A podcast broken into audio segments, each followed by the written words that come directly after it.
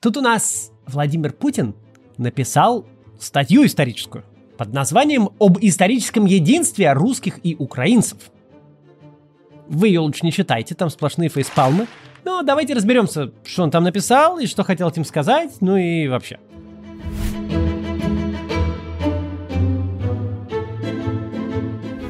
Для начала очень кратко перескажу полет путинской мысли. Понимаю, что желающих читать исторические опусы президента мало, и правильно. Поэтому избавлю вас от этого. Итак, как обстояло дело по мнению Путина? Давным-давно в далекой галактике, то есть на территории современных России и Украины, существовала Древняя Русь, в которой все жили дружно, говорили на одном языке и поклонялись одним богам. Сначала языческим, а потом христианскому. Позже наступила феодальная раздробленность. Но это князья типа между собой переругались, а простые люди по-прежнему считали Киевскую Русь своей общей родиной. Проблемы начались вместе с монголо-татарским нашествием – если северо-восточная Русь сумела кое-как сохранить суверенитет, то южные и западные земли вошли в состав Великого княжества Литовского. Позже центром воссоединения Руси стала Москва, а вот властители западных земель заключили союз с Польшей, предав тем самым древнюю отчизну общую. Польше им, понятное дело, было плохо, и наиболее продвинутая часть православных с территории нынешней Украины во главе с э, Гетманом Хмельницким обратилась за помощью к русскому царю, и их приняли в братские объятия. Но предателей нигде не любят, поэтому максимум, на который смогли рассчитывать потомки матери городов русских, это звание малоросов, живущих в Малороссии, то есть как бы не совсем настоящей России. Вот. Старший брат был так любезен по отношению к младшему, что милостиво разрешил его писателям внести вклад в общую литературу, ученым совершить научное открытие, а Хрущеву и Брежневу, начинавшим свои карьеры в Украинской ССР, вообще руководить всем Советским Союзом. Кстати, про СССР. Он вообще к Украине был более благосклонен, чем к России. Украине достался Крым, Донбасс, а также западные земли, отобранные у Польши. И Путин здесь использует глагол «возвращенные». Сравните, говорит, территорию Украины в 22 году на момент образования СССР и в 91-м в момент распада, и вы увидите, что Россию ограбили в пользу Украины. Но старшие братья из России и на это закрыли глаза и продолжали жить рядом с независимой Украиной, пока там не случился Майдан, и страна не попала под внешнее управление со стороны Запада.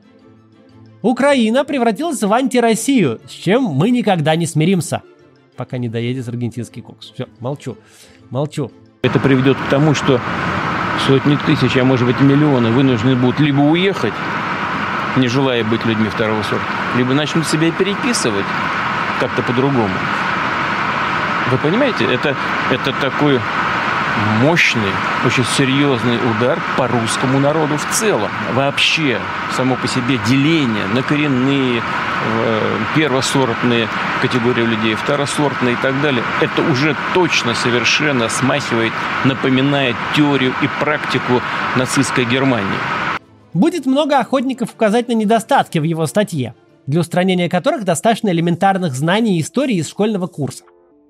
Но мы не пойдем по этому пути – Потому что любая статья Владимира Владимировича – это своеобразное бюрократическое творчество, за которым стоит идея что-то сообщить. Это не жанр свободного искусства, это номенклатурный документ, к которому именно так и стоит относиться. Так, сейчас давайте быстро прервемся на рекламу, которую не надо перематывать, а потом продолжим обсуждение этой байды. В 2013 году журналисты New York Times выпустили вот такой интерактивный материал – они собрали кучу данных и сделали визуализацию изменений, которые произошли в Нью-Йорке за 12 лет мэрства Майкла Блумберга. Новые здания, реновация общественных пространств, велодорожки. Посмотрите, очень интересно. Я оставлю ссылку. это один из примеров так называемой журналистики данных. Данных с каждым годом появляется все больше, и если уметь их собирать и обрабатывать, можно не только делать такие крутые визуализации, но и рассказывать истории, делать расследования и подавать их в понятном для читателей виде. Если вас увлекают такие штуки, приходите на курс нетологии «Дата-журналист. Истории, основанные на данных». Вы научитесь видеть истории, скрытые в массивах данных, находить закономерности, визуализировать информацию и создавать из подтвержденных фактов и гипотез интересный рассказ. Дата-журналистика сейчас очень востребована. Такие специалисты есть во многих мировых медиа. Но в России этот рынок еще только формируется, и квалифицированных кадров не хватает. Впрочем, курс будет полезен не только журналистам, блогерам, контент-маркетологам, пиар-специалистам, но и всем, кто хочет изменить свою жизнь к лучшему, больше зарабатывать, заниматься крутым делом, общаться с интересными людьми. Вообще в нетологии считают, что каждый человек талантлив, надо только понять, в чем твой талант и к чему лежит душа. И обучение строят, опираясь на сильные стороны студентов, их особенности и цель. Вы будете не только смотреть видеолекции и выполнять задания, но и общаться в онлайне с практикующими экспертами. Попадете в комфортную образовательную среду, которая сама подталкивает к обучению. Так что, если хотите получить интересную и нужную профессию, переходите по ссылке в описании и регистрируйтесь на курс «Дата журналист. Истории, основанные на данных». С промокодом CATS получите скидку в 40%. Так вот, такой опус должен сообщить гражданам и правящей бюрократии нечто, какую-то идею. В этот раз такую идею довольно легко вычленить. Статья Путина имеет откровенно милитаристский и экспансионистский характер. Она буквально обозначает претензии Российской Федерации на соседние территории. Но это не главный ее порог. Да, это важно. Такая риторика ложится в тренд, о котором я не раз говорил. Это окончательное разрушение феномена русского мира – с каждой подобной статьей у любого политика в соседней стране, который рискнет заикнуться о строительстве союзнических отношений с Россией, остается все меньше надежд на общественную поддержку. Просто потому, что российский лидер прямо говорит, мы не считаем вас суверенными странами, субъектами переговоров. Вы для нас взбунтовавшиеся провинции, которые следует вернуть под власть империи. Ну кто же захочет иметь с таким какие-то дела? Но еще хуже то, что путинская статья – это риторика побежденной страны страны, последовательно деградировавшей, каждая следующая формация которой хуже предыдущей. Ведь когда-то, очень давно, в те времена, которые едва отражены в летописях, существовал идеал – общеславянское братство, говорившее на общем языке и исповедовавшее веру православную. Потом произошел драматический раскол на Москву и Литву. Одному из осколков наследовала Российская империя. За ней был Советский Союз, он в порыве революционного угара вообще нарезал виртуальных государств, которых и вовсе не должно было существовать. И вот уже в результате распада Союза, то есть минимум третьего большого раскола, рождается Российская Федерация. То есть нынешняя Россия, которую Путин возглавляет, это жалкий огрызок типа, результат череды поражений. Посыл не только в том, что все значимые страницы истории и смысл существования этой тени некогда великой страны остались в бесконечно далеком прошлом, но и в том, что утраченный идеал невозможно вернуть. Наша жизнь, все бытие полутора ста миллионной страны сводится к обиде. Обида нам нанесена очень давно, и переживаем мы ее в форме публичного заявления, яркого риторического выпада, жертвы против насильника, побежденного славянского мира против победившего Запада. Признавая, что объединенный Запад всегда побеждал, а объединенные мы, славянское братство, пусть и были правы морально, но проигрывали – из сочинения Владимира Путина нельзя вывести ничего помимо исторической тщетности. Мы всегда бьемся, они всегда побеждают. Где хитростью, где случайностью, но всегда. Мы проливаем кровь, они пользуются результатами побед. Мы ведем себя честно и благородно, они этим пользуются. Мы живем в постоянной угрозе и вынуждены постоянно обороняться. Мы должны построить забор повыше и защищать себя все яростнее, ведь кругом враги. Но при этом у нас нет никакого шанса от этих врагов на самом деле защититься. Наша же история говорит, они прорвутся, а мы будем побеждены. Именно эта идея объединяет вчерашнюю статью об Украине с подписанной Путиным на прошлой неделе стратегией национальной безопасности. В обоих документах агрессивная оборона и поиск угроз отовсюду самым изумительным образом сочетается с косвенным признанием бессмысленности всех усилий, с нервозностью и глубокой обреченностью. В исторической статье тоска по утраченному идеалу, к которому возврата нет заведомо. В стратегии безопасности перечисление угроз, против которых нет защиты. Объединенный Запад влияет на молодежь. Молодежь на это поддается, она не готова жить в окопе, а значит, еще одно грехопадение отложено лишь настолько, сколько протянет нынешний правящий класс, которому уже восьмой десяток. Позади история бесконечного упадка. Впереди не заслужившая доброго слова а тем более доверие, молодежь, подверженная влиянию врага, который всю дорогу побеждал, напомню. Остается тут только держаться и жить сегодняшним днем, ведь вчера нас обидели, а завтра вновь расчленят и продадут. Тут нас ждет ответ на вопрос, который любят задавать адепты тоталитаризма. Может ли информационная автократия путем бесконечного ухудшения и закручивания гаек перейти в тоталитарное состояние? Владимир Путин на это отвечает «нет». Знамя тоталитарной пропаганды – это блистательный успех в будущем.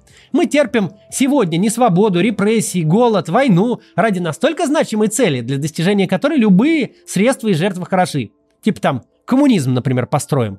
Или еще что-нибудь. Путинская же идея в том, что завтра будет только хуже. Пока мы врагов сдерживаем, но это явно ненадолго. Это, конечно, идеология осажденной крепости. Но не в том смысле, что мы успешно отбиваем вражеские атаки в этой самой крепости сидя, а в том смысле, что враги повсюду, еда рано или поздно закончится, и выхода из этого нет. Крепость будет взята. Если не снаружи измором, то изнутри предательством.